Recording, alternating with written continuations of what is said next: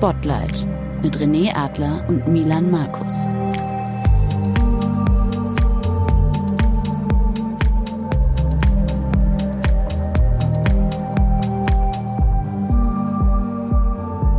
Wir sprechen heute mit Düsen Tekhal. Bei einer Reise in den Irak im Jahr 2014 erfährt sie einen lebensverändernden Moment. Während der massiven Gräueltaten des IS entsteht ihr Film Havar, meine Reise in den Genozid.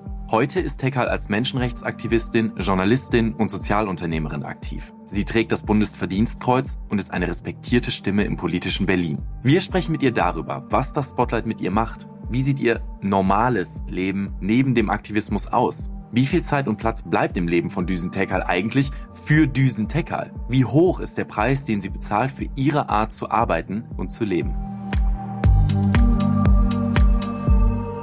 Düsen, ähm, wirklich von Herzen gemeintes Dankeschön, dass du dir hier die Zeit nimmst, du uns empfang, empfängst in deinen heiligen Hallen hier, so muss man es ja nennen. Ähm, und äh, ich weiß, es nicht selbstverständlich ist. Äh, ich weiß, wie dein Terminkalender aussieht, dass du dir hier ja, anderthalb Stunden plus mal frei blockst. Und äh, ich muss sagen, wir haben ja, ähm, wir sind jetzt schon ein paar Monate her, ähm, du kannst dich vielleicht noch daran erinnern, bei unserer Alster-Runde, so das eine oder andere Thema angesprochen. Und bei mir war es so, dass es echt tief nachgewirkt hat. Also, dass ich echt noch lange darüber nachgedacht habe und das ja, kommt öfter mal vor, aber nicht in dieser Tiefe und nicht in dieser Form. Und äh, deswegen bin ich echt happy, dass du quasi jetzt hier hier heute in unserem Podcast auf diese zweite Alsterrunde mit uns gehst. Ähm, ja, und wir Milan äh, mitnehmen können. Und deswegen freue ich mich total drauf, äh, dass wir da jetzt auch in das eine oder andere Thema ein bisschen tiefer einsteigen können.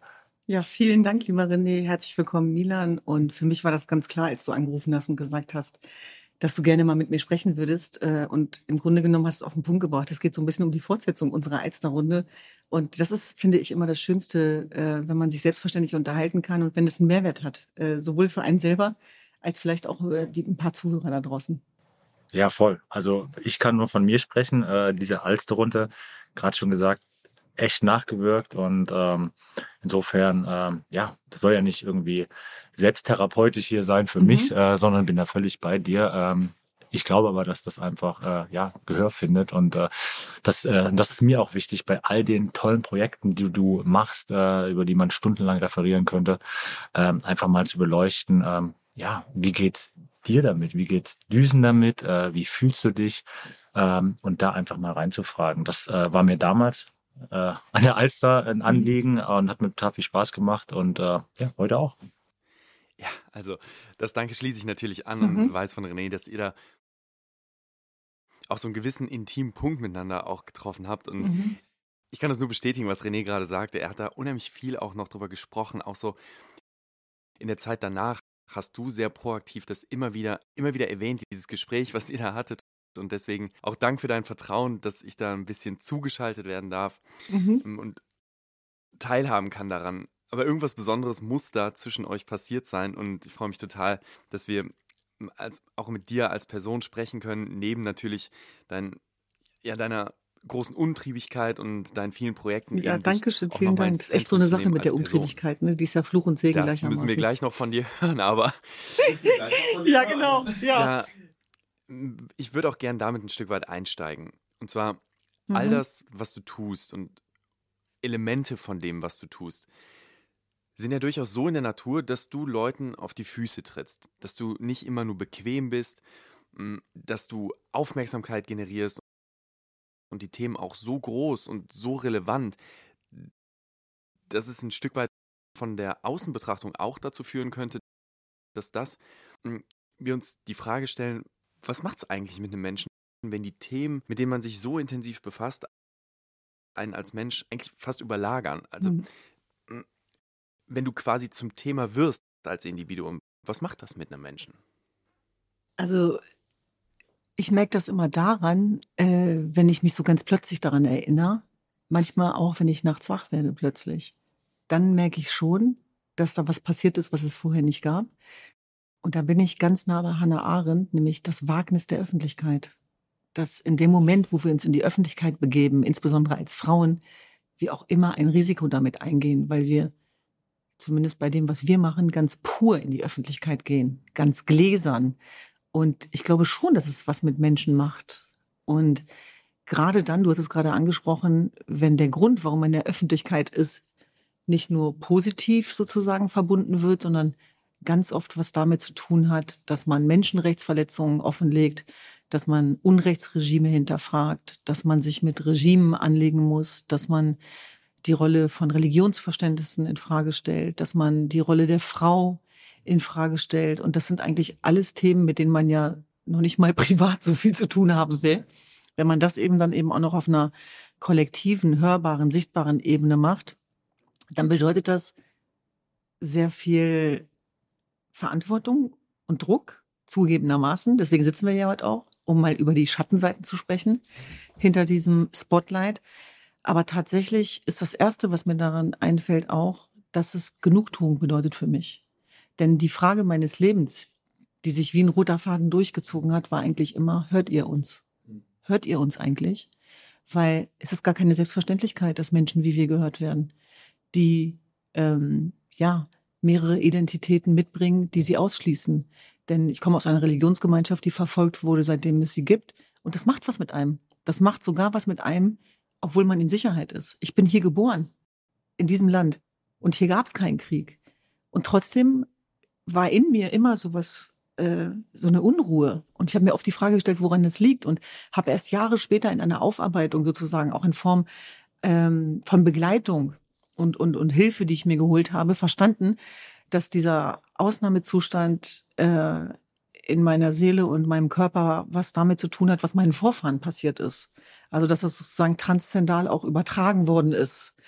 Und dann wurden wir sozusagen durch das Schicksal und ähm, das, was der IS 2014 gemacht hat, wieder daran erinnert, dass wir nicht sicher sind. Das heißt, ich hatte de facto nicht nur das Gefühl, dass wir in, in, Gefahr sind, sondern es ist ja auch tatsächlich immer noch so, dass Menschen in Gefahr sind aufgrund ihrer Religion, ihres Geschlechts, ihrer Herkunft.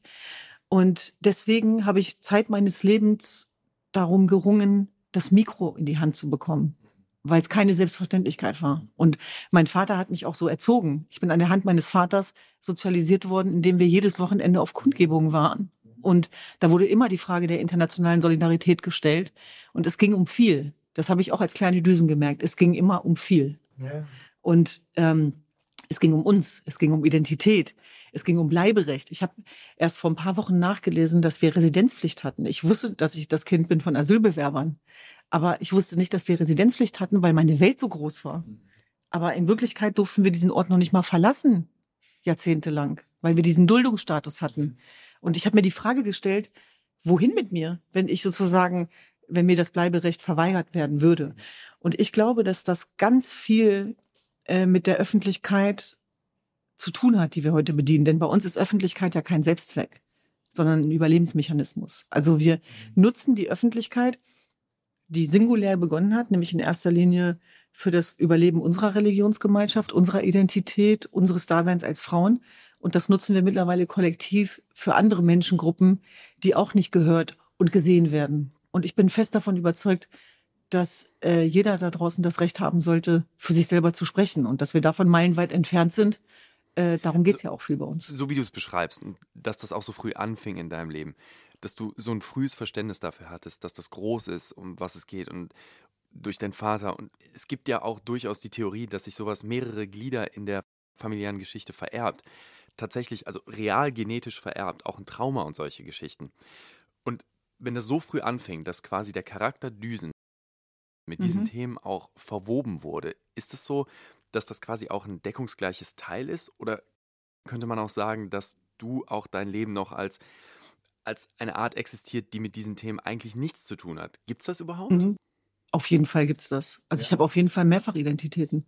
Also ich bin äh, Jesidin, ich bin Kurdin, ich bin Deutsch, ich bin Europäerin, ich bin ernst, ich bin lustig, mhm. äh, ich bin diszipliniert, ich bin faul, ich bin gelassen, ich bin kontrolliert. Also da könnte man ja ewig weitermachen. Mhm. Und tatsächlich habe ich auch eine Phase in meinem Leben gehabt, wo mir das alles zu viel war. Wo ich auch so dachte, lass mich damit in Ruhe mit diesem Druck.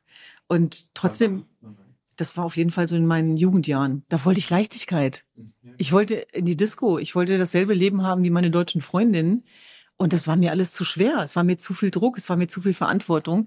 Und trotzdem sage ich ja, dass man seinem Schicksal nicht entkommt. Also, das war mein innerer Ruf. Ist das, und, und ist das das, was du auch da manchmal, Wir haben uns natürlich viele Dokumentationen angeschaut. Wir haben uns gut vorbereitet. Ja, das ist ich unser ich Anspruch. merk schon. Das ist unser Anspiel. Dieses ähm, kurdische Sprichwort, äh, es sollte so Mhm. sein, auch ein Stück Mhm. weit. Ist das das, was du auch meinst, wenn Mhm. du das gerade so ansprichst? Ich glaube ja, dass ganz viel von dem, was wir heute machen, gar nicht möglich wäre, wenn wir das zerdenken würden. Also da, wo wir die größte Stärke haben, ist tatsächlich im Doing. Und dass, wenn du gehst, da haben wir ja ganz unterschiedliche Ren Redewendungen. Ob das äh, von Goethe ist, dass die Tat das treibende Element ist, oder ob das von Franz Kafka ist, dass die Treppe oder die Schritte sich, dann, die Treppe sich bildet mit den Schritten, die du gehst. Ja. Bin fest davon überzeugt, dass es das ist, was uns unterscheidet von vielen. Wir sind, wir sind nicht schlauer, wir sind nicht besser. Äh, Es ist, glaube ich, wirklich die Fähigkeit, die man hat, keine Angst zu haben, davon Gebrauch zu machen und loszugehen. Und ich bin fest davon überzeugt, dass dieser Purpose, äh, dieser Drang auch eine, ein, ein Mittel sein kann, beispielsweise gegen Angst. Also meine persönliche Erfahrung als auch Kriegsberichterstatterin ist, dass die Angst ganz viel mit Ohnmacht und Lähmung zu tun hat. Und dass die Angst ja nicht abnimmt, weil du es lässt. Die wird größer. Die wird größer, wenn du dich diesen Ängsten nicht stellst. Und deswegen ist mein Mantra daraus, dass nichts immer so schlimm war, auch bei meinen Kriegseinsätzen, wie, der, wie die Nacht davor, wo man sich dann reindenkt und reinsteigert und dann am besten noch ein paar Bedenkenträger. Wie kannst du nur? Und was denkst du dir dabei? Und was ist, wenn was passiert? Ist keine Energie, die ich in dem Moment brauche, weil ich mache sowieso. Und ich bin ja trotzdem keine Hasardeurin. Ich liebe das Leben. Mhm. Und weil ich das Leben liebe, kann ich es ja nicht lassen. Mhm. Und ich muss immer an meinen alten Professor Peter Richter denken, der mal eine Laudatio gehalten hat für einen Bildungspreis, den ich entgegennehmen durfte. Und er hat gesagt, dass er glaubt, dass ich ein sehr glücklicher Mensch bin, weil ich nicht anders kann. Mhm. Und dieses Es musste so kommen, ist auch ein bisschen etwas, was in diese Richtung geht, dass auch alles, was uns passiert, äh, auch immer eine, eine Bedeutung bekommt. Und ich sag dir ganz ehrlich, das ist auch für meine Schwestern, gilt das auch wie für mich oder euch. Krise können wir. Das, was wir nicht können, ist, ist die Mühe der Ebene. Das, was wir nicht können, ist die Normalität. Und das ist ein Problem. Aber in der Krise sind wir zu Hause. Wir kennen gar nichts anderes. Aber was mich interessiert, äh, Düsen, ist ja der, Ur- wir haben ja über den Mhm. Ursprung gesprochen und ähm, wir haben auch in einigen ja, Dokumentationen über dich, über deine Familie, wissen, wie wichtig dir Familie ist Mhm. äh, als Ursprung und Ursprung dieses Aktivismus kann man schon sagen, war dein Vater, Mhm. oder? Selber äh, seines Zeichens ähm, Aktivist. Du hast Mhm. gesagt, du hast als Kind äh, fast jedes Wochenende auf irgendwelchen Demonstrationen verbracht. Mhm. Und ich kann mich an ein Zitat von dir erinnern, was du gesagt hast, du standst da unten als kleine Düse und hast hochgeschaut auf die Bühne und hast gesagt, irgendwann stehe ich auch mal da. Mhm. Jetzt haben wir beiden uns gefragt, äh, und da waren wir unterschiedlicher Meinung, deswegen Mhm. möchte ich das jetzt hier und heute mal zum Mhm. Aufklären nutzen. Mhm. Mein Verständnis war da, ähm, das ist dein Ziel, dein. Traum, da oben zu stehen, Mhm. in die Fußstapfen deines Vaters zu treten und auch das zu werden, was dein Papa ist, war. Mhm. Milan? Mhm. Interpretiert. Mhm. Zwar eher sowas wie, das ist groß und das ist Teil von mir und das ist auch meine Aufgabe und Verpflichtung ein Stück weit. Mhm. So wird Mhm. das eher sein. Mhm. Aber nicht so wie ein Junge, der einen Fußballer sieht und so möchte ich dann auch mal im Stadion laufen. So Ey, ich's ganz ehrlich, voll. Jetzt- interessante jetzt Frage. gib mir bitte Oder mal interessante recht. Fragen. Soll ich euch ganz ehrlich was sagen? Es ist was von beidem. Es ist so ähnlich wie ein kleiner Junge, der sagt, ich möchte irgendwann in so einem Stadion spielen. Ich kann mich an diese Bilder erinnern, auch in meiner Kindheit, Mhm. dass während ganz viele in meinem Umfeld davon geträumt haben, den Richtigen zu treffen Mhm. und zu heiraten, Ja. dass ich hatte andere Wünsche. Und ja, und die hatten ganz viel mit diesem Purpose zu tun. Und ich hatte schon das Sendungsbewusstsein. Das war irgendwie innen drin.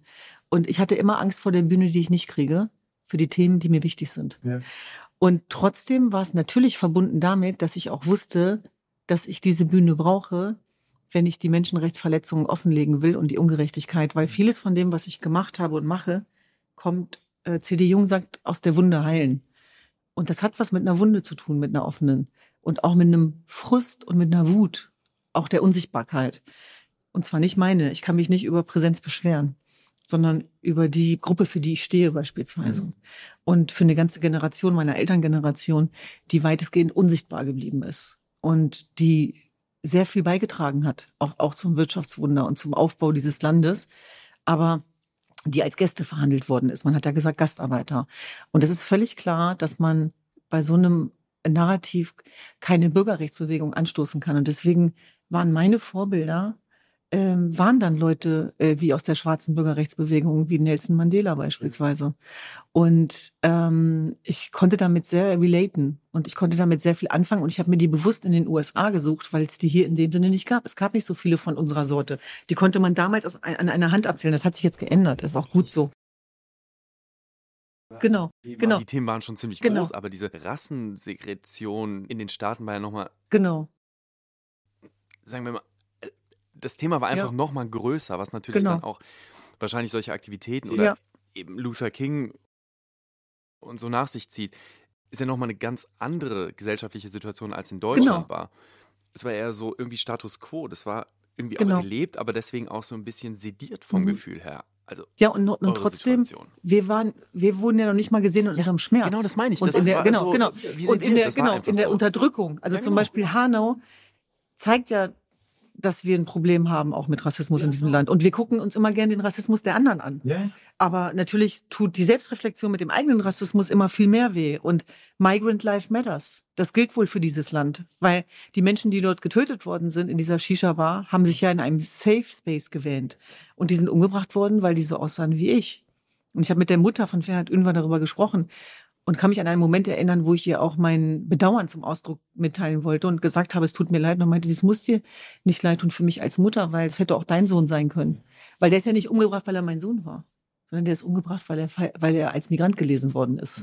Und da habe ich eine Gänsehaut bekommen und habe gedacht, genau das ist es. Aber, was, was passiert da in, in diesen Momenten mit dir als, als Person? Also was, du bist da ja, du hast ja von Mhm. diesen mehreren Identitäten gesprochen. Du Mhm. gehst dahin vielleicht als äh, Düsen Tecker, Mhm. äh, die äh, jetzt, äh, als politisch bewandert gilt, ähm, als Menschenrechtsaktivistin. Äh, was macht das mit dir als Person? Also mein, klar, Gänsehaut Mhm. hast du gesagt, aber Mhm. also ich weiß nicht, also ich müsste mich dann erstmal zurückziehen und Mhm. könnte gar nicht mehr funktionieren. Du funktionierst immer weiter. Genau, und dann erst recht wahrscheinlich. Also ich glaube, das ist eine Typfrage tatsächlich. Es gibt Leute, die unter diesem Schmerz zusammenbrechen, ähm, was auch völlig legitim ist. Also ich habe auch mehr darunter gelitten, als ich mir bewusst gemacht habe, das will ich auch ganz klar sagen. Aber ich weiß auf jeden Fall, dass es auch ein, eine Kraft ist, die mir damit zuteil wird, auch eine Verantwortung. Und zwar keine, die ich äh, sozusagen als Verpflichtung empfinde, sondern tatsächlich als Herzensangelegenheit. Es schärft mein Menschenrechtsauge.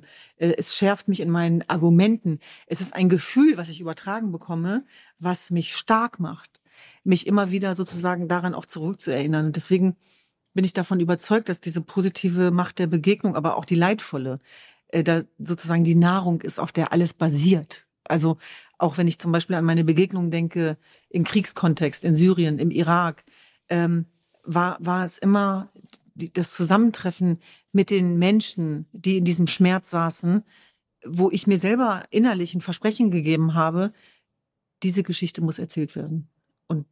Da geht es auch um die Würde des Menschen.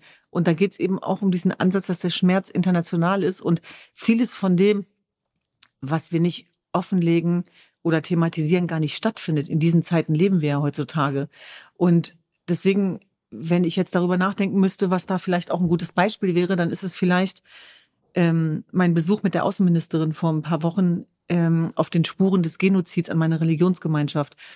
Das war für mich ein ganz großer Moment, dass wir mit der deutschen Bundesregierung an dem Ort waren, der Gottes vergessen war. An dem Ort waren, wo ein Völkermord passieren konnte, obwohl die Welt wusste durch GPS-Daten, wo die Menschen sind. Also wir können nicht sagen, dass wir nicht wussten, was da passiert. Und am 15.8. sind die IS-Schergen in ihren Toyota-Pickups dahin gefahren, den langen Bärten und den Schwertern, wie man es aus den Filmen kennt. Aber das war schlimmer als jeder Film. Äh, Sie steigen aus und ich muss immer an die Aussagen von Najla Mato denken, eine IS-Überlebende, die beschreibt, wie sie aus dem Schlüsselloch guckt und nicht glauben kann, was sie dort sieht. Und dass immer noch die Hoffnung so groß ist, auch von dem Dorfvorsteher, ihr Onkel, dass man mit Menschen reden kann. Und ähm, dann kommen die und dann werden alle zusammengesammelt in der Schule, die es dort gibt. Und Männer und Frauen werden getrennt und ähm, dann wird im Grunde genommen verlangt auch von den Jesiden, dass sie konvertieren. Sie weigern sich zu konvertieren.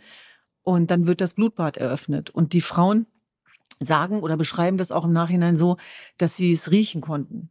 und dass auf einmal so viel Wirbel und Staub aufging, weil der Ort, wo die äh, Männer umgebracht worden sind, war nicht weit weg. Und es gab einen einzigen Augenzeugen, das war ein kleiner Junge. Und der hat das gesehen. Und, und mein, ähm, Nejla beschreibt diesen Moment, wo sie ihn sieht, dass dem halt das Gelb im Gesicht und sie sieht die Angst in seinen Augen. Und, und sie, er steht da zitternd und macht so.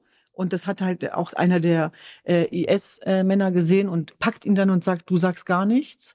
Und dann wird plötzlich klar, was da passiert ist, ohne dass sie es wissen. Aber eigentlich wissen sie, dass gerade alle Männer umgebracht worden sind. Und wenn man sowas sieht und erlebt und hört, ich glaube, dass da kann man nicht drüber weggehen. Und vor allem dann nicht, wenn es die eigene Gemeinschaft betrifft. Also ich war nicht in Ruanda, ich war nicht am Balkan, ich war nicht, obwohl ein Völkermord passiert auf europäischem Boden nach dem Zweiten Weltkrieg, bin ich dort nicht äh, so drin gewesen, wie alt es um meine eigenen Leute ging. Äh, das muss ich einfach zugeben. Aber jeder von uns hat in seinem Leben diesen Moment. Aber da konnte ich nicht weggucken, weil die Männer, die da umgebracht worden sind, die sahen ja aus wie meine Onkels und Väter. Und die Frauen, die, die dort versklavt worden sind und vergewaltigt worden sind, das hätten meine Schwestern und Mütter sein können. Und übrigens, die Mütter ab, ab 35, äh, die wurden ja direkt auch umgebracht, weil die hatten ja keinen Sinn mehr für diese IS-Schergen und alle anderen haben sie dann entführt. Also und, und, und ich denke, das muss man erzählen. Ich denke einfach, es ist ganz wichtig, dass die Menschen erfahren, was dort passiert ist. Und dieser Ort Kocho, der war mal bekannt für seine Hochzeiten für das Leben, das Pulsierende. Es war ein einfaches Leben. Das waren Bauern äh, und Nomaden, die dort ihr Acker gepflückt haben. Aber dieses Dorf gibt's nicht mehr. Da ist es ein einziges Massengrab, was dem gewichen ist. Und wir haben neun Jahre als Menschenrechtsorganisation gemeinsam mit vielen dafür gekämpft, dass dieser Völkermord anerkannt wird. Und der wurde anerkannt von der Bundesregierung. Und dass nach neun Jahren eine äh, Außenministerin sagt, wir, wir fahren da jetzt hin, koste es, was es wolle. Und ich kann mich an den Morgen erinnern, als wir da hingefahren sind. Wir sind gewarnt worden. Also ich kann mich noch an ein Gespräch erinnern mit einem höchstrangigen Beamten, den ich natürlich nicht zitieren kann, äh, oder, oder auch Namen, die ich nicht benennen, aber es war klar, was auch immer jetzt passiert, wir sind auf uns selbst gestellt. Mhm. Und dass man das dann trotzdem macht. Mhm. Das ist ein Moment, wo ich das Gefühl habe, dass, auch wenn das nur ganz, ganz wenig ist, dass das, was wir machen, auch einen Unterschied machen kann, weil wir nie aufgegeben haben mhm. und wirklich gebetsmühlenartig immer wieder darauf hingewiesen haben, das sind die Jesiden und da ist ein Völkermord passiert. Und das sage ich deswegen, wie viele Völkermorde gibt es, von denen wir noch nicht mal wissen? Oder Menschenrechtsverletzungen, die gar nicht erst hier ankommen. Und das, glaube ich, tatsächlich ist auch wichtig, sich immer wieder zu verinnerlichen. Öffentlichkeit bedeutet Macht. Völlig unabhängig davon, dass es einem einen gigantischen Kloß in den Hals bringt. Und ich muss schon zugeben, auch ein erheblicher Unterschied ist, ob ich das in einer Doku von dir erzählt bekomme oder das live in der Energie von dir hier vorne vor mir sitzend höre. Das macht einfach massiv was mit einem. Hm. Wir haben gehört und gelesen, dass es Situationen gab, mit deiner Mutter beispielsweise, in der sie sowas sagt wie, hey, komm zurück ins Leben. Oder eben auch dieses Zitat vom Unmenschlichsein, das du mhm. ursprünglich mal als, als Kompliment aufgefasst hast, bis du das in einer anderen Art reflektiert hast. Korrigiere mich, wenn ich mich wenn ich mhm. dich falsch zitiere. Hm, indem du in dem du sagst, eigentlich mhm. möchte ich so gar nicht sein. Eigentlich mhm. möchte ich nicht unmenschlich sein. Ich möchte Mensch sein. Und wenn du, du hast eben gesagt, du mhm. hast diese Attitüde von jetzt erst mhm. recht, wenn sowas passiert. Führt das, also meinem Verständnis nach würde das dazu führen, dass du in diese unmenschliche Phase fast schon automatisch rein, mhm. reinslidest auf eine Art. Wie handelst du denn als Person diesen Widerspruch zwischen, ich möchte eigentlich menschlich sein, aber wenn sowas passiert, dann bin ich auch einfach so committed und so einfach in diesem Thema drin und möchte darauf aufmerksam machen. Wie funktioniert diese, diese Ambivalenz? Ja, das ist eine interessante Frage, weil man kann wirklich auch unter seinem Purpose leiden. Ja. Und das ist äh, Leidenschaft. Es hat ja einen Grund, warum dieses Wort so heißt, wie es heißt, ne? Und auch so mehrdeutig ist. Aber tatsächlich ist es genau das, was mich antreibt. Deswegen muss ich mir auch nie Sorgen machen, dass das zu wenig Platz einnehmen würde in meinem Leben. Und äh, wenn man seine Aufgabe gefunden hat und die so schwerwiegend ist, dann muss man wirklich aufpassen, dass man im Alltag äh, nicht zu kurz kommt. Und ich hatte wirklich schon Phasen dann auch, wo ich immer das äh, tief, tiefe Dankbarkeit gespürt habe, auch für diese gesunden Strukturen um mich herum, äh, nämlich auch die der Familie und, und, und von Freunden, von guten Freunden. Das sind auch manchen oft gar nicht so viele, wie man dann denkt, wenn es drauf ankommt. Weil die Frage ist ja auch immer, wem will man sich mitteilen? Und ich habe nach wie vor große Schwierigkeiten, wenn ich da auch im Lernprozess bin, aber dann auch zu sagen, hey, ich brauche Hilfe. Das ist, klingt so einfach, aber ich finde, so, ich werde ja immer nach Hilfe gefragt. Aber als diese Phase da war, wo ich Hilfe brauchte, oder anders gesagt, während es draußen immer lauter wurde und auch wir immer lauter, wurde ich selber immer leiser. Und das ist wahnsinnig laut, was da passiert und groß. Und es ist so groß, dass es auch deine eigenen Bedürfnisse lahmlegen kann und stilllegen kann, ohne dass du es merkst. Und ja. man kann sich davon übrigens auch wegtragen lassen. Also das hat Gründe, dass zum Beispiel auch Kriegsberichterstatter nicht mehr runterkommen oft. Also das kann man nicht verallgemeinern, aber ich habe ja sehr viele getroffen, auch in, in, in den letzten Jahren. Ähm, und, und man sagt ja über Leute, die ins Gefängnis gehen, das sagen die selber, deswegen ist das jetzt auch nicht respektierlich gemeint, aber ich habe mal mit einem Freund darüber gesprochen, der meinte, ich habe jetzt einen Haftschaden. Mhm. Und was er damit meinte, war halt einfach, da ist jetzt irgendwie was passiert, so, das kann man nicht mehr zurückdrehen, mhm. aber ich versuche jetzt langsam wieder in den Alltag zu kommen und ich sag, ich beschreibe das immer mit dem IS, also ähm, als ich sozusagen mein unbeschwertes äh, Leben in Anführungsstrichen, mein Leben war nie unbeschwert, aber es war auf jeden Fall leichter als nach diesen Kriegseinsätzen. Das ist ein schleichender Prozess. Und mein life-changing Moment war ja 2014, als ich die Entscheidung getroffen habe, ich fahre da jetzt hin. Ich fahre jetzt dahin und ich werde jetzt eine Welt äh, sehen, die nicht nur schön ist. Und ich habe massiv unterschätzt, was es mit mir machen würde. Und tatsächlich bin ich nie wieder in mein, mein altes Leben zurückgekehrt. Ja. Also ich bin seit äh, diesem August 2014 nie wieder in mein altes Leben zurückgekehrt. Was ist der größte Unterschied? Äh, das, was ich gesehen habe. Von deinem Lebensstil meine und, ich. Und was war vorher so? Was, was kannst du benennen, wo du sagst, das war vorher anders? Die Kompromisslosigkeit. Im Nachgang. Mhm. Die Kompromisslosigkeit. Also ähm, ich habe mich früher mehr breitquatschen lassen. Oder ich äh, habe ein geht nicht mehr akzeptiert. Aber geht nicht gibt's bei mir nicht mehr. Wenn ich davon überzeugt bin, dass das richtig ist, dass das richtig und wichtig ist, was ich will und, und was es jetzt braucht. Darum geht's ja. Es geht ja nicht darum, um mich. Es geht ja darum, was braucht es in dieser Situation. Dann zieh ich das durch. Ohne Rücksicht auf Verluste, sage ich ganz ehrlich, in diesem Moment. Hm. Das klingt jetzt wahnsinnig stark, aber das hat natürlich auch eine wahnsinnige Tücke. Denn die Menschen um mich herum, die mich lieben, die kommen dadurch in eine Konfrontation. Also meine Mutter zum Beispiel, die wollte das nicht, hm. dass ich 2014 darunter fahre, weil ich habe damit den Krieg nach Hause gebracht. Ich bin die Troublemakerin. Das ist nicht einfach mit mir, auch nicht mit mir zu arbeiten, weil ähm, Comfortzone gibt's in dem Sinne nicht. Denn die, die, die, die Krisen sind, die hören nicht auf. Und ich spüre eine Verantwortung dafür. Und das bedeutet auch, dass dieses Schwungrad immer da ist. Und das musste ich wirklich mit Hilfe lernen und da hat so ein Durchrütteln und Durchschütteln gebraucht. Also sowohl von meiner Mutter und ich war verwundert, dass es ausgerechnet von meiner Mutter kam, weil meine Mutter immer sehr streng war. Also der hat das nie gereicht, was ich mache. Äh, oder die war immer so mit diesem Aber. Ja, schön und gut, aber das geht noch besser. So, so eine Haltung, ja. Und dass ausgerechnet meine Mutter dann kommt und sagt, jetzt ist auch mal gut. Oh, das hat mich weggehauen. Ich so, Moment mal, Mama, bist du's? Du sagst jetzt, es reicht mal was? Interessant. Ja, und das war zu, zu, also jetzt im Nachhinein würde ich sagen, zu einer Phase, wo es mir schon gar nicht gut ging. Also wo ich eigentlich auch schon das Gefühl hatte, dass ich in einer Schattenwelt lebe. Also während alle anderen in ihre Kraft gegangen sind, das war nur so mein Gefühl hatte ich so das Gefühl, ich habe am meisten bezahlt. Was hast du, da kommt mir, das Stichwort bitte einmal behalten, mhm. René.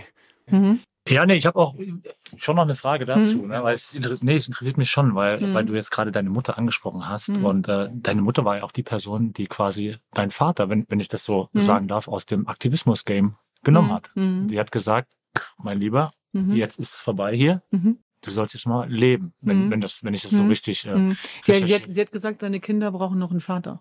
Genau. Mhm. Wer ist dein Korrektiv? Wer sagt dir das? Ähm, meine Gesch und wer, auf wen hörst du? Genau, das ist die. Der zweite wahrscheinlich. Deswegen musste ich genau. dir hinterher schieben. Also, ich höre auf niemanden. Nein, da bin ich storrisch wie ein Kind. Nein, ich habe schon mal so ein Coaching gemacht und dann kam halt raus so bei Kompromissfähigkeit irgendwie null Prozent.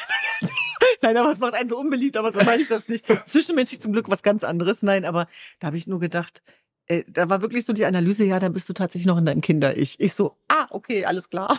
Äh, das war mir gar nicht so bewusst. Aber tatsächlich, ähm, meine, meine Geschwister und auch gute Freunde, und meine Mutter hat damit ja auch einen Punkt getroffen, weil der Moment, als sie das meinem Vater gesagt hat, war halt, nachdem er eine Knarre an den Kopf bekommen hat und man ihn abknallen wollte. Und meine Schwester Tuba hat ihn gerettet, weil die gerade auf seinem Arm war. Und das war damals in den 80er, 90ern in, in, in Deutschland, ja. Und nachdem er diese Erfahrung gemacht hat und noch viele andere, er hat ja einen jesidischen Verein gegründet, Sorry, den ersten in Deutschland Frage, und einen Friedhof. Inwiefern hat sie ihn dadurch gerettet? Weil man das Na, naja, indem oder? sie gesagt hat, ne, indem sie zu ihm gesagt hat, äh, du musst das jetzt lassen, wenn du deine Familie retten willst. Also er hat das ja dann unbeschadet überlebt, weil derjenige, der abdrücken wollte, hat es gelassen, weil mein Vater seine Tochter in der Hand hatte. Genau, er, hat, er hatte, genau, Tuba sagt ja immer, Papa, ich bin dein Lebensretter. Weil Tuba war in, der, in dem Moment in dem Arm meines Vaters. Und deswegen wurde davon dann abgesehen.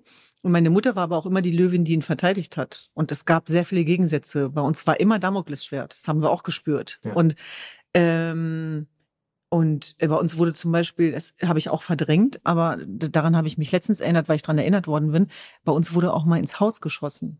Also in der Wohnung, wo wir gelebt haben. Also so politisch war die Arbeit meines Vaters und wir wissen nicht, wer das war, von welchen Richtungen das kam. Ich will nur, dass ihr versteht, was ich mit Damoklesschwert meine. Das habe ich alles verdrängt weil ich ja immer gerne den schönen Teil der Kindheit erzähle, aber das gehört halt auch dazu. Ja. Ich glaube auch, dass uns das stark gemacht hat. Ich glaube, das ist der Grund, warum wir so viel aushalten können.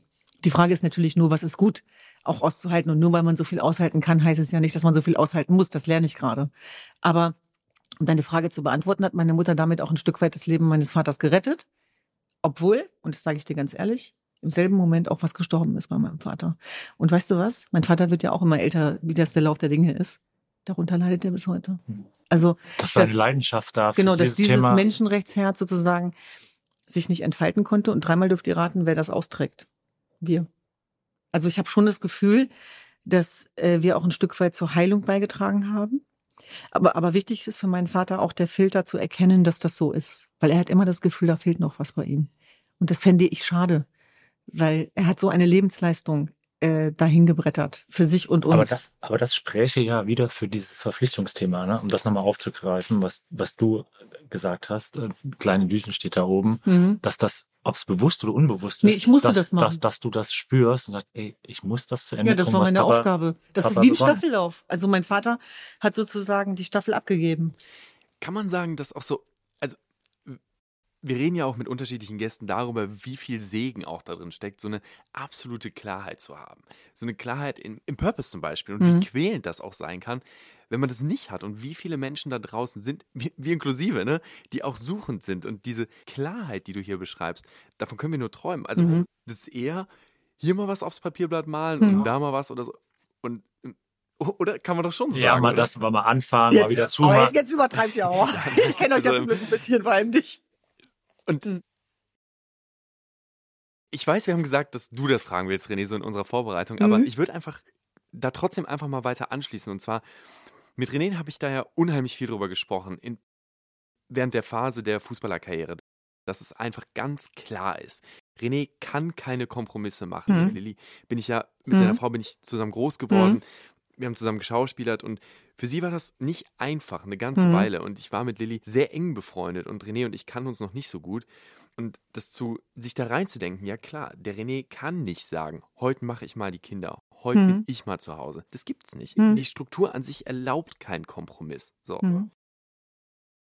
Mm, so wie du das beschreibst, gerade nach 2014, ist deine mentale Situation eigentlich so ein bisschen ähnlich so. Wenn du ein Thema hast, dann gibt es den Kompromiss mhm. nicht. Jetzt hast du ja auch hier in der familiären Situation und wie ihr euch als Unternehmen auch aufgestellt habt und in euren Themen, wirkt es so ein bisschen so, als hättet ihr eine Struktur gefunden, dass wenn es dann, wenn die, wenn das halt nicht geht, dann bauen wir uns jetzt halt die Struktur so, dass mhm. wir zusammenkommen können innerhalb der Struktur. Das hast du sehr schön, das hast du sehr schön beschrieben, denn bevor ihr gekommen seid, hatten wir tatsächlich genau dazu ein Treffen wie wir es schaffen, eine Struktur zu bauen, ohne die Agilität zu gefährden. Mhm. Also nämlich dieses Schwungrad, was da ist und wo, und das wünsche ich jedem Unternehmen, ähm, dass sozusagen der Purpose, die DNA der Organisation weiter atmen und leben kann. Mhm.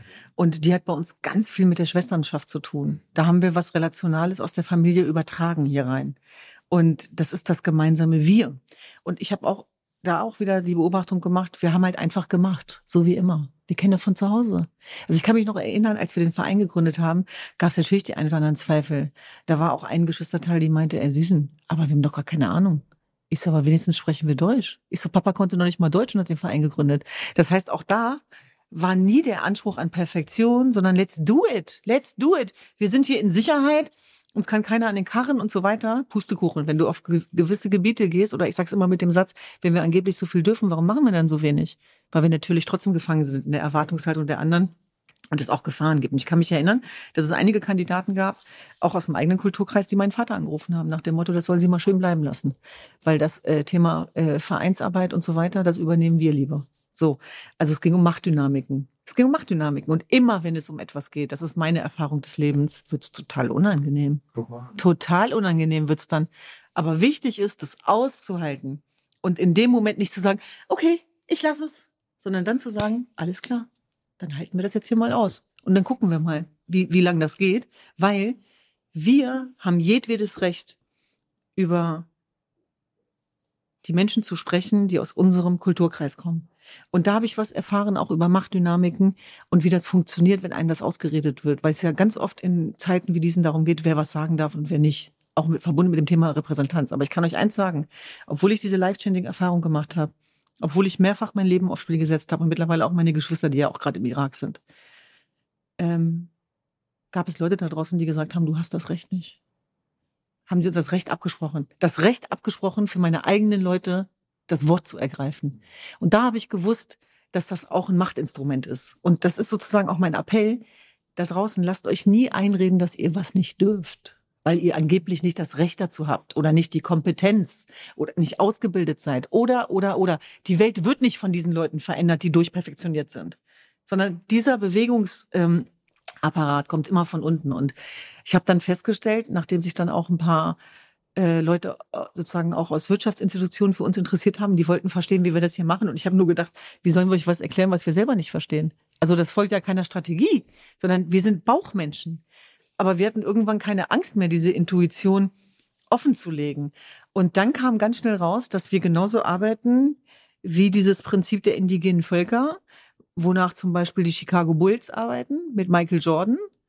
Und äh, es gibt noch ein paar andere Unternehmen, die das machen. Also im Sportbereich ist das sehr ausgeprägt. Ähm, und dann tatsächlich auch noch mal äh, diese ganzen Elemente mit Pferden und Pferdetherapie und so weiter.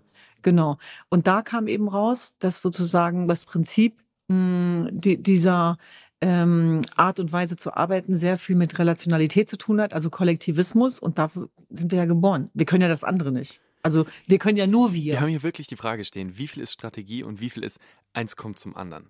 Ja, Mhm. kannst du streichen. Kannst du streichen, ja. Na, sagen wir so. Ich glaube, ich sage so, also das ist meine äh, Überzeugung, können auch andere anderes sehen. Mhm. Erst kommt der Purpose, dann kommt vielleicht die Strategie. Und dann ist eben auch die Frage, sind wir denn äh, zuständig für die Strategie als Menschenrechtsaktivisten? Ich glaube nicht. Also wie soll ich denn eine Strategie machen, wenn es zu einer Iran-Revolution kommt? Die gibt's nicht. Sondern da gibt's eins. Die Strategie lautet Menschlichkeit. Also sprich, wenn was passiert, hinzusehen und zu agieren, koste es, was es wolle. Und in dem Moment hieß das natürlich, sich mit dem iranischen Geheimdienst anzulegen. Und dadurch ist einiges durcheinander geraten, zugegebenermaßen. Und mit ganz vielen anderen Kräften. Also das war nochmal eine neue Ebene, das haben wir auch gespürt. Dann kam wieder der Anruf meiner Mutter. Seid ihr jetzt von allen guten Geistern verlassen? Habt ihr das Gefühl, dass ihr jetzt noch, noch einen Gegner mehr braucht? Reicht das jetzt alles nicht? Vor der russischen Botschaft stehen, beim Angriffskrieg, oh, okay, krass genug. Und jetzt noch hier mit Erdogan anlegen, auch okay. Und jetzt noch mit Iran anlegen. Und das triggert dann bei dir diese Haltung, so, das halte ich aus. Nein, nein, nicht ganz. Also meine Mutter hat ja einen Punkt. Meine Mutter ist Ja, eine der intelligentesten Frauen, die ich kenne. Also unsere emotionale, soziale Intelligenz, wenn wir sie denn haben, haben wir von Mama. Die Furchtlosigkeit haben wir von Mama. Die, die, das Durchhaltevermögen haben wir auch von meiner Mutter.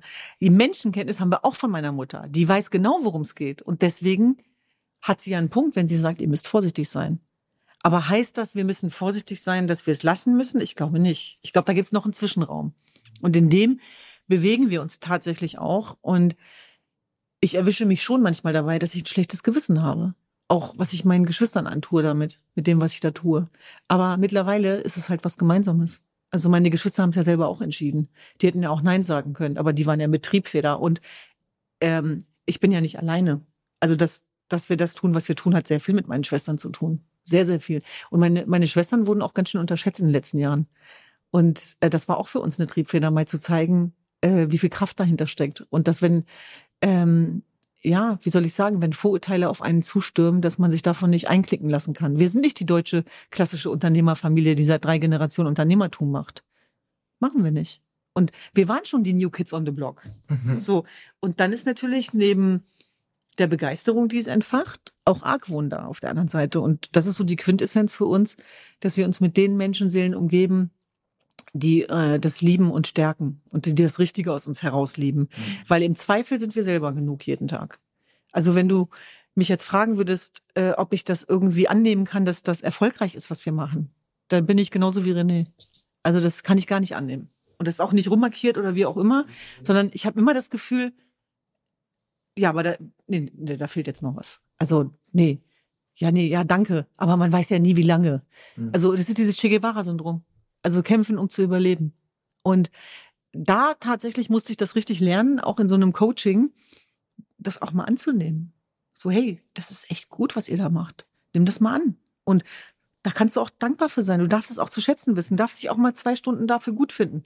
Und dann kannst du ja eh weitermachen. Aber wir sind immer getrieben von dem, nee, nee, also bloß nicht äh, jetzt hier abheben, ne? Wo ich mal denke, nee, nee, wir müssen mal abheben. Es wäre schön, wenn wir mal abheben, weil wir brauchen das für unsere Energie. Ja. René, ist das bei ja, dir auch so? Ja, das müssen wir vielleicht für die äh, Zu Zuhörerinnen äh, erklären, dass äh, wir haben es so liebevoll immer als wir, also ich bin in der ehemaligen DDR geboren, ähm, als ostdeutsches äh, Thema äh, klassifiziert, was äh, was da einhergehend ist, dass man sich oftmals oder gerne auch kleiner macht, als man ist, dass mhm. man echt ein Riesenproblem hat, vielleicht auch mal zu seinen eigenen Leistungen zu stehen, dass man auch mal sagen kann, ja, das habe ich verdammt nochmal gut gemacht oder mhm. ich bin gut, sondern man schaut eher tendenziell immer dahin, was noch fehlt. Mhm. Was fehlt jetzt noch? Man hat äh, irgendwie eine Etappe erreicht und schaut, okay, wo müssen wir weiterhin? Also du, du begibst dich ja permanent freiwillig in diese, wie du es genannt, Leidenschaft, aber mhm. ich nenne es jetzt einfach mal dieses Hamsterrad, mhm. Was dich eigentlich auch zwangsläufig nur ungesund machen kann. Mhm. Und deswegen düsen, äh, du bist einer der stärksten Frauen, nicht sogar die stärkste Frau, die ich kenne. Oh mein also, Gott. Äh, nein, wirklich. Und aber irgendwie, ich musste gerade, wo ihr äh, mhm. geredet habt, wirklich bin ich abgedriftet und habe äh, an Green Mile denken müssen. An diesen Typen, der halt den ganzen Schmerz von den Menschen auf sich nimmt, äh, der das raussaugt, aber auch irgendwann umkippt. Mhm. Und irgendwie habe ich das Bild gerade gesehen. Mhm. Du, du, nimmst alles auf dich und irgendwie, du hast ja selber schon gesagt, du hast ja schon mal eine super Erkenntnis. Du sagst, ja, ich äh, mache hier ein Coaching, ich mhm. nehme die Hilfe. Aber irgendwo musst du ja auch an, an dich, an, du musst ja dein, deine Freiräume schaffen, um aufzuladen, auch mhm. um diese Leidenschaft weiter betreiben zu können. Genau. Und das ist, glaube ich, und das ist einfach jetzt eine ehrliche Frage. Man fragt tausendmal am Tag, wie geht's?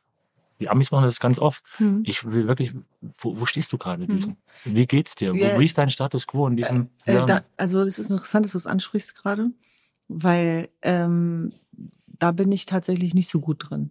Also da geht's mir gar nicht gut in dem Bereich, nämlich in dem Bereich der Abgrenzung, in dem Bereich mich selber zu schützen, in dem Bereich äh, mal guten Gewissens runterzukommen. Und das hat natürlich Konsequenzen. Also das hat einfach Konsequenzen, die Art und Weise, wie ich ins Leben gehe, weil du kannst die Kraft haben, wie weiß ich nicht was, und trotzdem hat alles seine Grenzen. Und wenn ich jetzt äh, über meine Kompromisslosigkeit, die ihr am Anfang ja gehört habt, nachdenke, dann führt das genau dazu, dass ich meine Grenzen missachte. Und dass ich, während ich für die Menschenrechte anderer kämpfe, meine eigenen Menschenrechte verarme. Äh, für mich selber. Also auch meinen Anspruch auf Freizeit, auf ähm, Freiheit empfinde ich auch in dem, was ich tue, muss ich trotzdem sagen, aber Alltagsfreiheit und nichts von dem, was man macht, macht Sinn, wenn ich morgens aufstehe und das Gefühl habe, es ist alles zu viel, ich pack das nicht mehr. Und ich habe diese Phasen. Also ich hatte sie früher mehr, aber ich habe sie immer wieder, dass ich wach werde und denke, oh mein Gott, oh mein Gott, die Geister, die ich rief, die, die Bewegung, die ich sozusagen angeschoben habe. Und was ist, wenn's, wenn ich, wenn es mir gut geht, dann, dann, was kostet die Welt? aber ich habe auch schon so Phasen gehabt, wo ich so dachte, ich bleib heute liegen. Ich muss heute liegen bleiben, weil ich schaff das gar nicht, weil ich komme gar nicht hoch, weil das ist so schwer gerade, was da passiert, Hm. dass ich es nicht, äh, ich bin nicht in der Lage, das zu beherbergen. Und dann, dann passiert was ganz Gefährliches. Dann fängt man an, sich selbst zu beschädigen. Das heißt, es ist noch nicht mal so, dass man sagt, ich komme nicht hoch, sondern das ist dann der Moment, wo man auch nur Sachen macht, die einfach nicht gut sind. Ja, ja. Ob das jetzt zu viel Essen ist oder zu viel Gedanken sind oder zu viel Grübelei.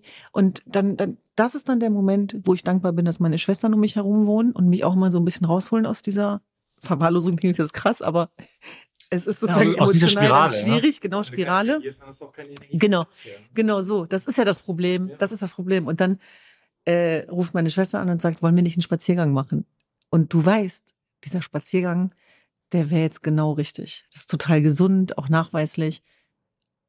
Und dann kommt dieses Gefühl von, nee, das gönne ich mir jetzt nicht, Mhm. was voll dumm ist. Es ist ja auch logisch, total unlogisch. Also es, was total dumm ist, weil, weil, weil das tut dir ja gut. Und wenn du dann aber an dem Punkt bist, wo du dir noch nicht mal was Gutes tun willst, weil du dich selber bestrafst für I don't know what, dann ist für mich immer der Moment Alarmzeichen, du hast schon wieder überzogen. Aber warum? Das ist so die ja, ja, aber ja, aber die Frage ist, warum? Bei mir wäre es so, okay, weil du die Zeit des Spaziergangs in was Sinnvolleres Mhm. investieren könntest.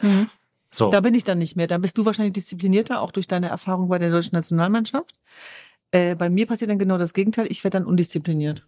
Also äh, ich, ich, ich habe dann irgendwie keine Lust, keine Kraft und gehe dann auch in so eine Parallelwelt eigentlich. Und dann passiert aber Folgendes, es klingelt an der Tür, so wie gestern, ist kein Scherz. Und dann steht da meine Nichte Harwin und bringt mir den selbstgemachten Reis von meiner Schwester Tuna mit einem Salat und sagt, hier für dich. Und dann denke ich so, geil. Ich muss mich einfach nicht erklären. Ich muss sie zum Glück nicht reinlassen, weil die Wohnung ist nicht aufgeräumt. Die größte, die größte Angst war, dass sie rein will. Aber sie weiß Bescheid und dann gibt sie es mir einfach und geht wieder. Und das war so ein Gefühl von auch in der, sozusagen auch in der Un Unperfektion getragen und geborgen sein. Weißt du, ich meine? Ja, voll. So wie du auch dein ganzes Großwerden beschreibst und die Situation mit deinem Vater wirkt es jetzt eigentlich auf mich so, als wäre das überhaupt als eine Alternative hätte es sowieso nicht gegeben quasi. Mhm. Es ist die Bestimmung, die Berufung und der Mhm. Purpose. Mhm. So.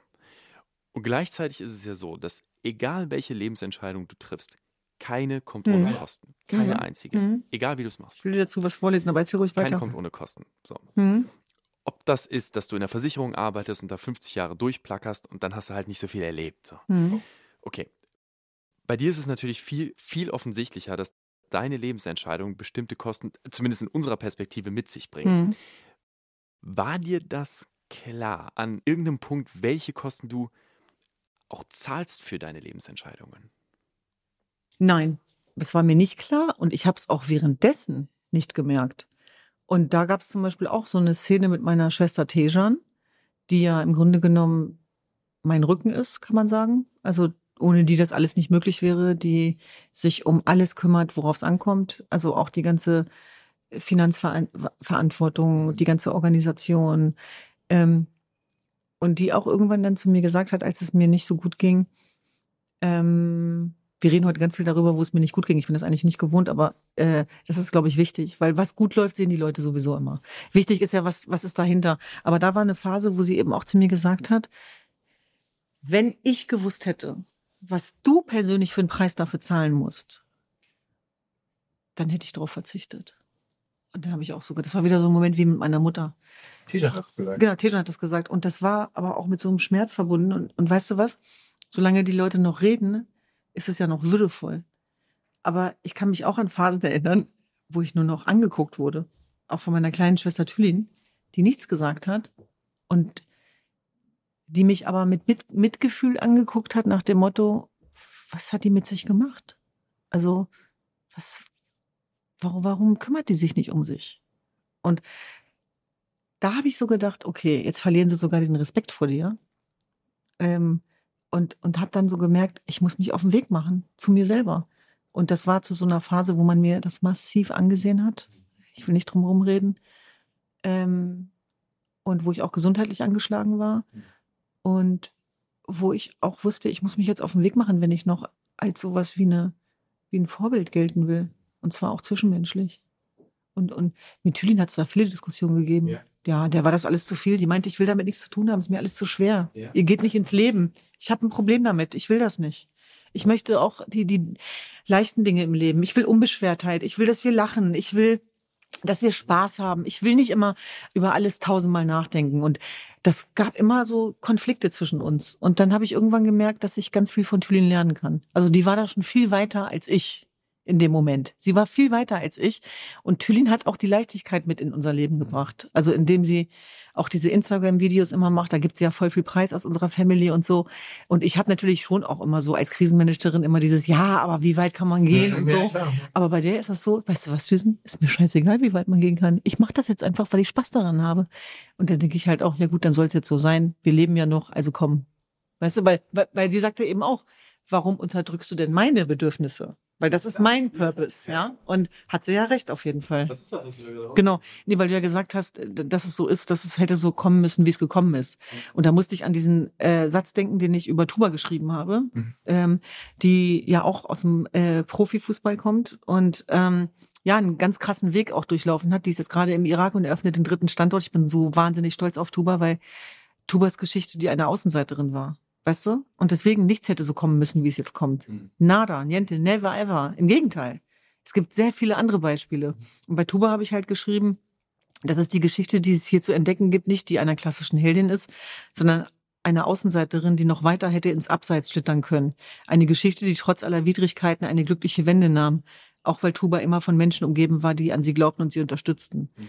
Und deswegen glaube ich eben auch, ähm, und ich habe noch einen anderen Teil, ich finde, der passt ganz gut hier rein äh, auch zu unserer Kindheit. Ich erinnere mich an Nachmittage und Abende, an denen wir Teckerl-Schwestern in unserem engen gemeinsamen Kinderzimmer beieinander saßen oder lagen und uns in die Welt träumten, was wir alles einmal machen, sehen und erleben wollten.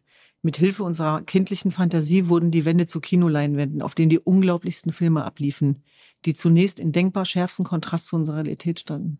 Das heißt, wenn du mich jetzt fragen würdest, was war das Geheimnis? Wir haben nie aufgehört zu träumen und, und uns das tr trotzdem zugetraut, obwohl niemand von außen an uns geglaubt hat oder uns auch viele stigmatisiert haben. Mhm. Und auch mit dem Finger auf uns gezeigt haben, weil wir gehörten nicht sozusagen zu, zu den äh, äh, zu denjenigen, die leise daherkamen. Und das hat natürlich auch, und wir waren viele und wir waren laut und, und wir waren anders. Und ähm, das hat mich nochmal daran erinnert, eben, dass das alles nicht so selbstverständlich war. Aber vielleicht war das Besondere, dass wir uns hatten und vor allem auch das Beste füreinander wollten. Also da sind wir so wie meine Mutter, dass wir, ich kriege eher ein Problem, wenn ich das Gefühl habe, dass meine Geschwister, das gilt auch für meine Freunde oder Menschen, die ich liebe, wenn die nicht in ihre Kraft gehen, dann werde ich sauer. Aber ich habe also nie irgendwie ein Problem gehabt mit Größe. Ich will mit dem Besten und Tollsten zu tun haben. Also vor allem zwischenmenschlich. Ja, ähm, diesen weißt was ich glaube, ähm, so wie ich euch Schwestern, wie ich euch eure Organisation äh, in der ganzen Klasse äh, und Tragweite gesehen, kennenlernen durfte, ist einfach, das ist einfach so gut und der Laden funktioniert einfach so gut, weil ihr, weil ihr nicht nur so eine, so eine Gemeinschaft oder so einen Zusammenhalt habt, äh, weil ihr auch so unterschiedlich seid. Also das, was du gerade über äh, Tüllin gesagt hast, äh, deine Schwestern sind ein Korrektiv. Und ob du sagst, du bist kompromisslos, du hörst im Endeffekt auf sie. Mhm. Ich, ich, weiß nicht, ob ich, ob ich mir das schon. anmaßen darf, ja, ja. aber das ist, ihr seid, dich gibt's auch nicht alleine. Das, mhm. Es gibt nur euch als, als, als Truppe. Und einmal ist der eine stärker oder und weiß genau, okay, jetzt muss ich ja, und wenn es nur ein Teller Reis ist, zu dir schicken, äh, mhm. äh, weil du gerade vielleicht ein und das meine ich völlig liebevoll, schwachen Moment hast, mhm. der genauso dazugehört und deine Akkus wieder aufladen musst, um dann als Frontfrau da vorweg zu marschieren äh, und wieder Green Mile mäßig äh, das ganze Leid der, der Menschen irgendwie auf sich zu nehmen. Und äh, genauso Tess, also jeder hat so seine Rolle und ich glaube, ihr habt einfach so viel Schnittmengen gemeinsam in, in eurer Leidenschaft, also in, in dieser viel größeren Sache.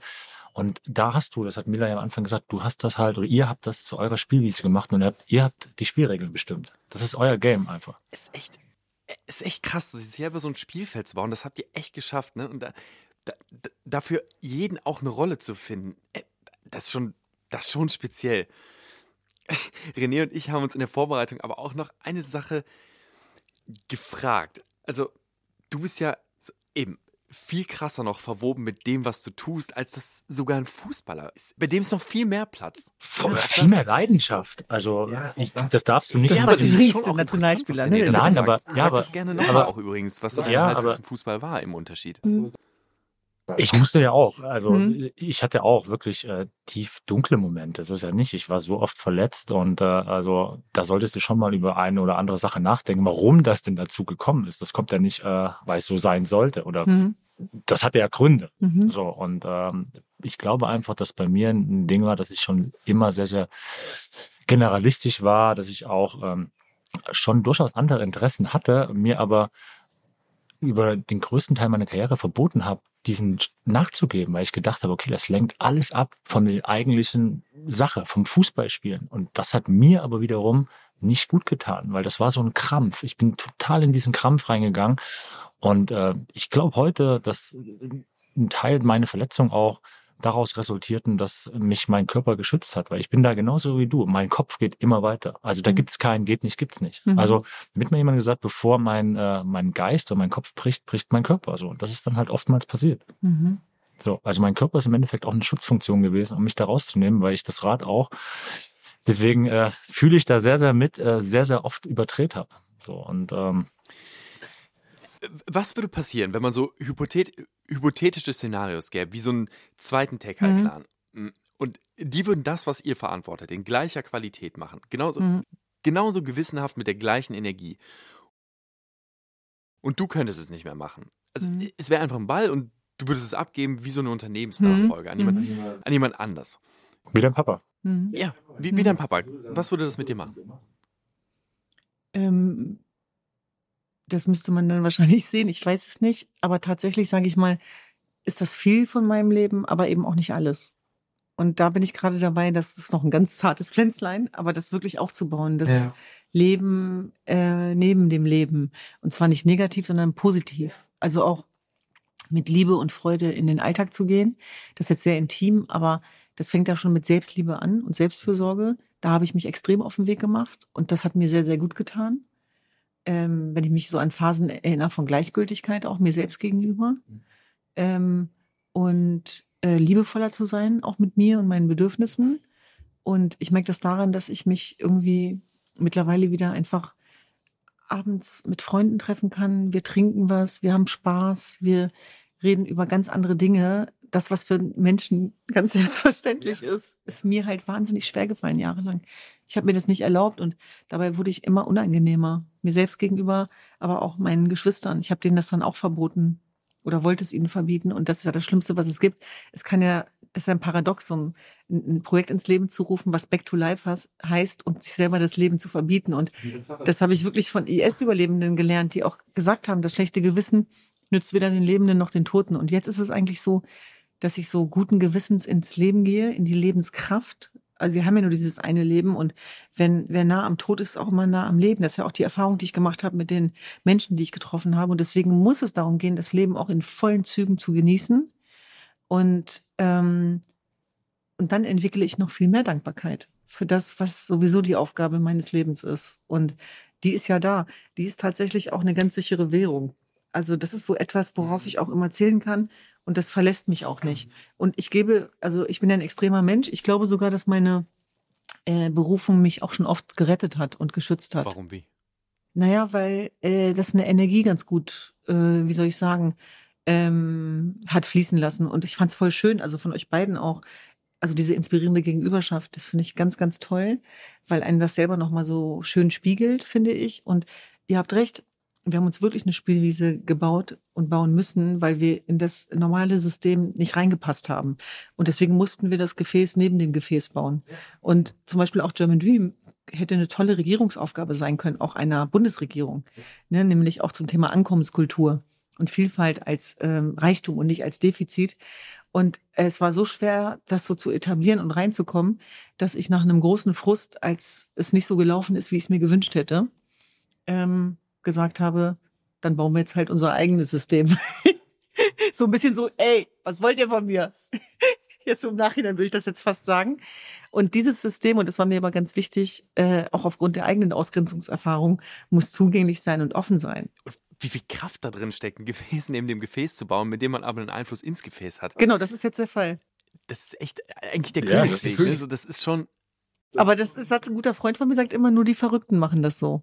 Also die, die, die kommen immer von außen nach oben.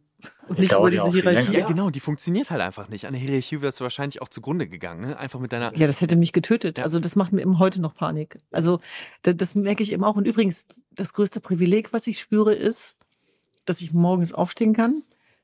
Und da haben wir ja lange gearbeitet und, und viel Kraft gelassen und machen kann, wovon ich überzeugt bin.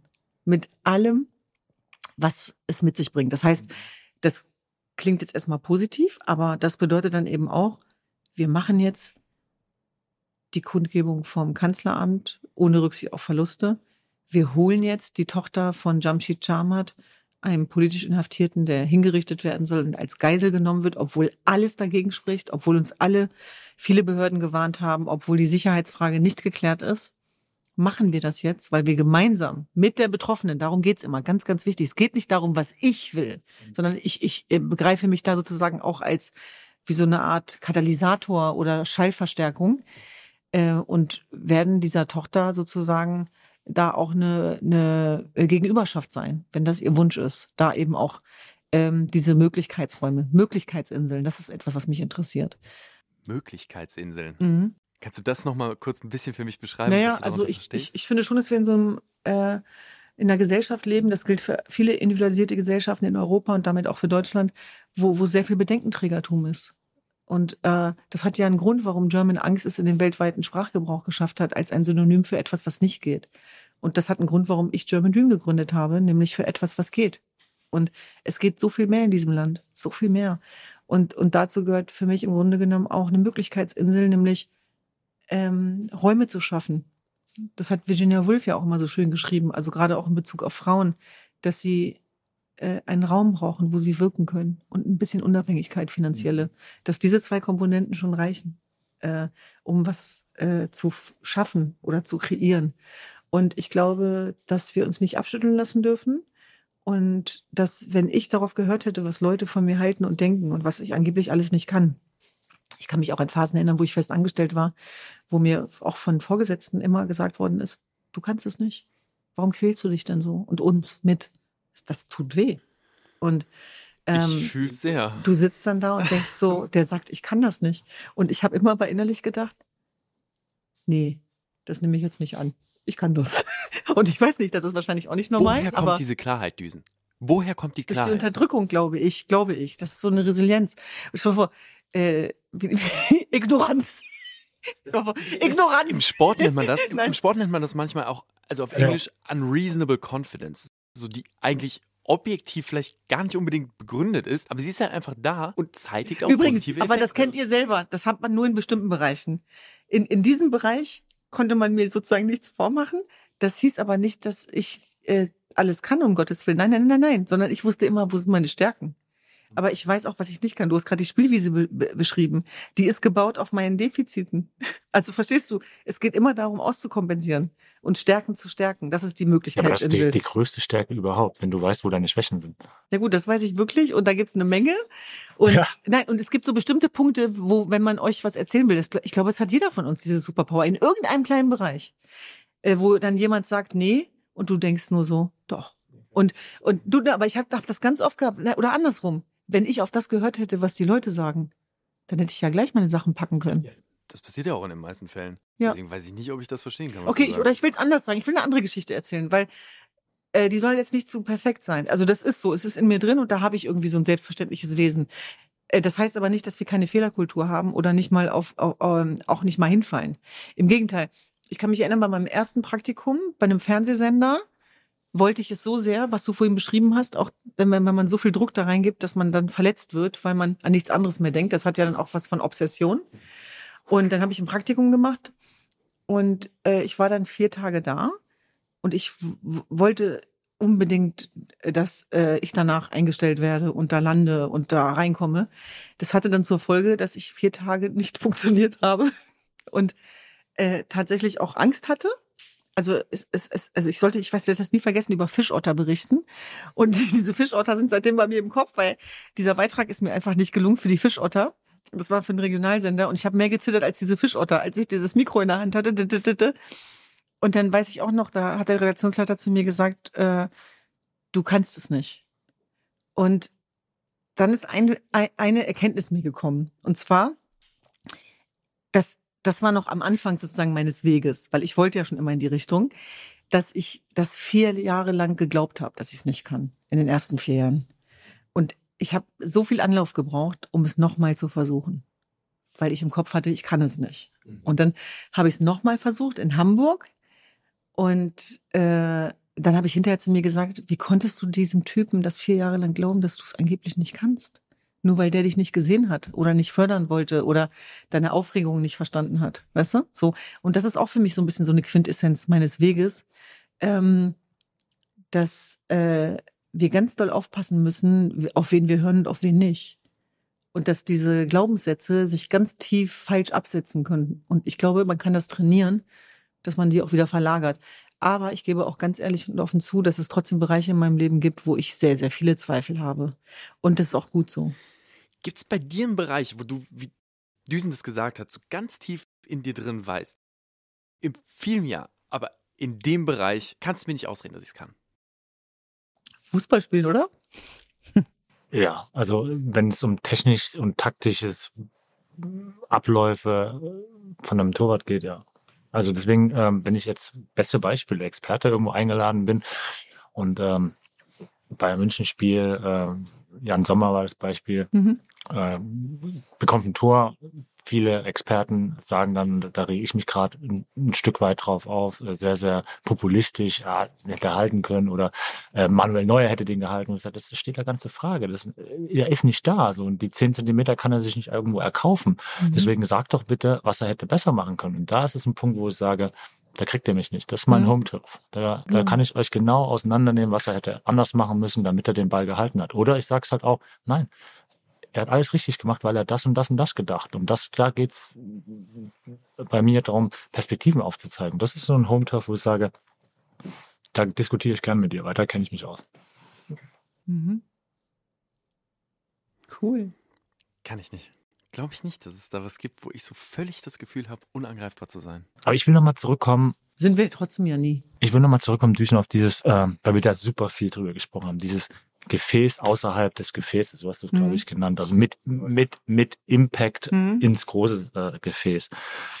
Ähm, jetzt haben wir, habe ich äh, auch äh, äh gelesen, dass du auch äh, Schattenkabinett, äh, natürlich auch sehr, sehr enge, logisch Beziehungen in die, in die Politik hast.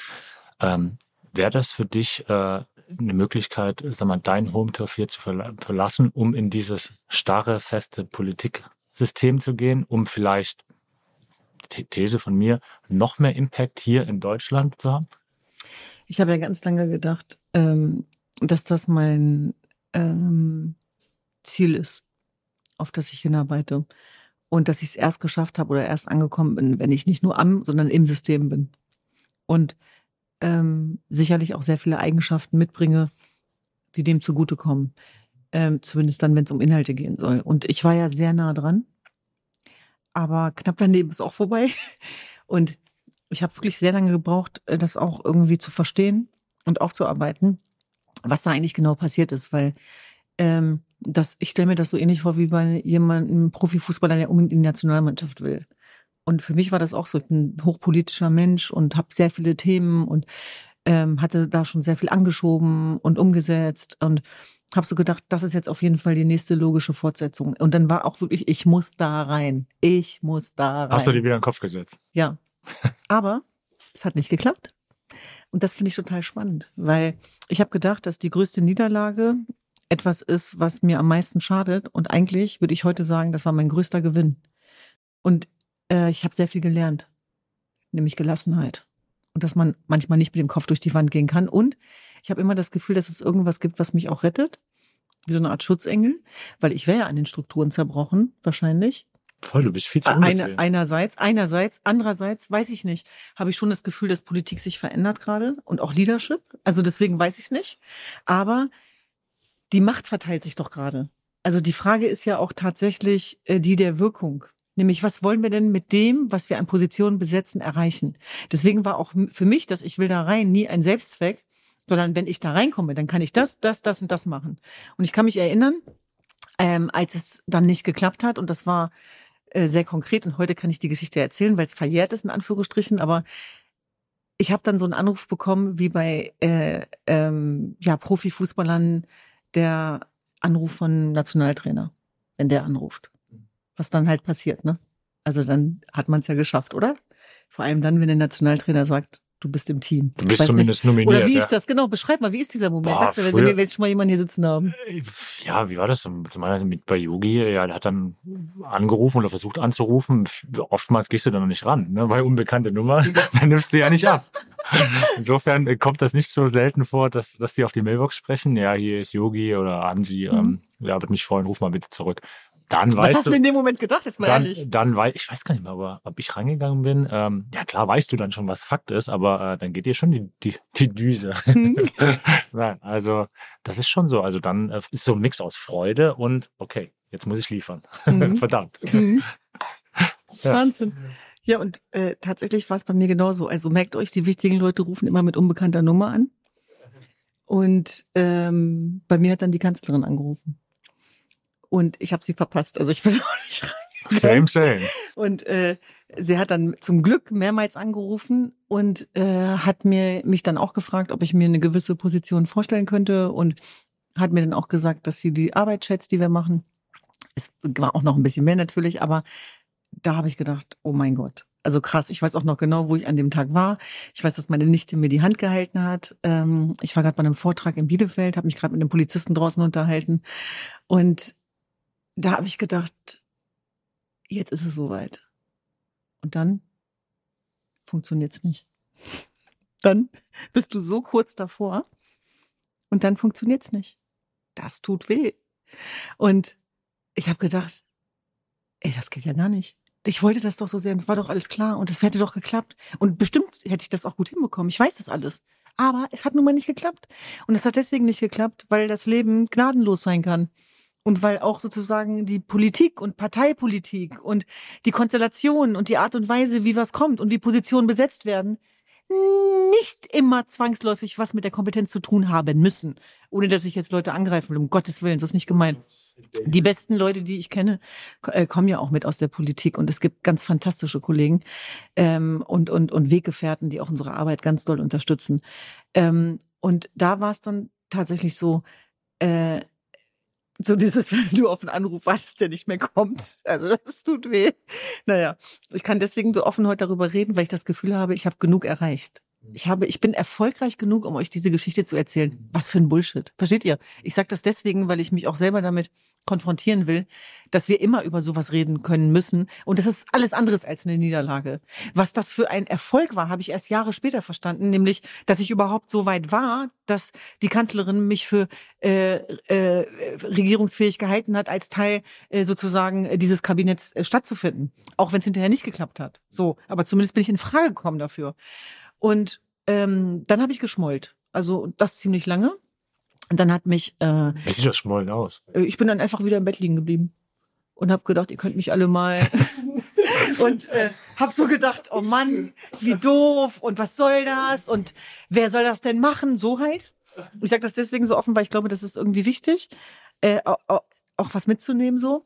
Naja, und dann äh, hat mich äh, äh, jemand angerufen, auch aus der deutschen Wirtschaft, äh, Mentor, der, der mich auch unterstützt, äh, sehr, sehr viele Jahre und hat gesagt, so, na, so nach dem Motto, aus der Schmollecke holt dich niemand raus. Also aufstehen, ne?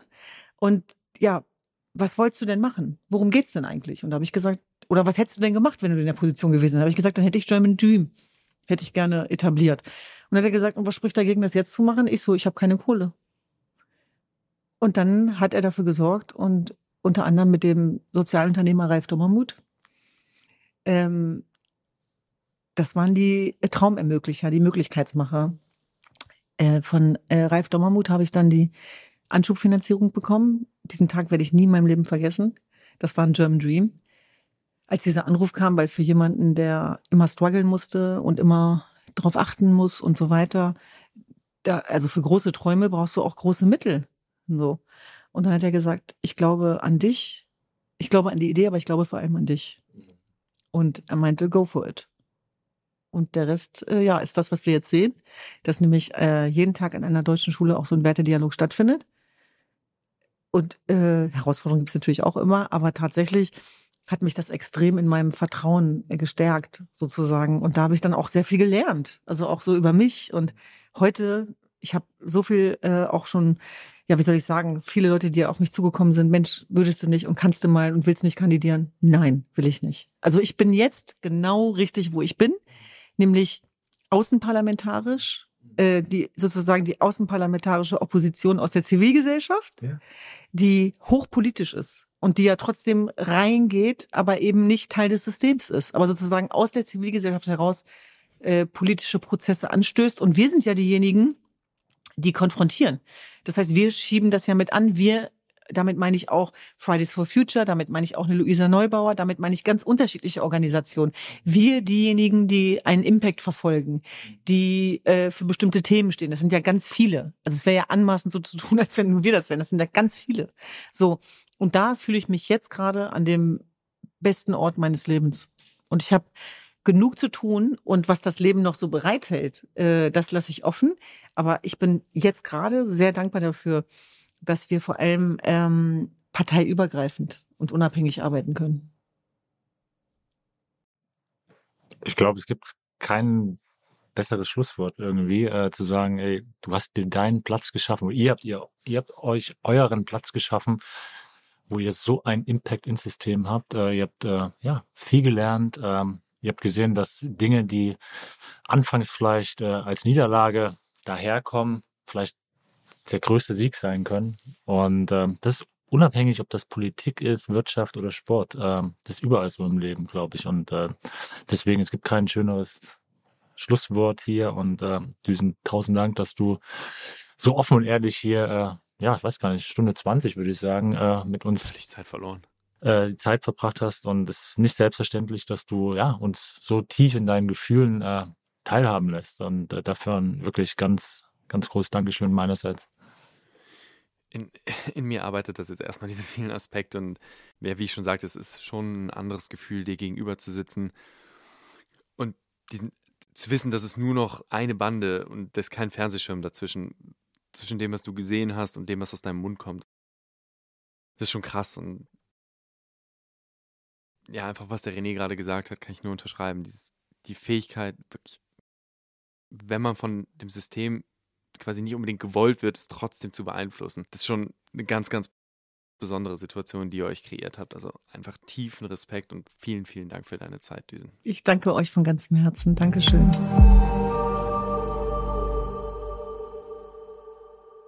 Dieser Podcast wird produziert von Podstars bei OMR.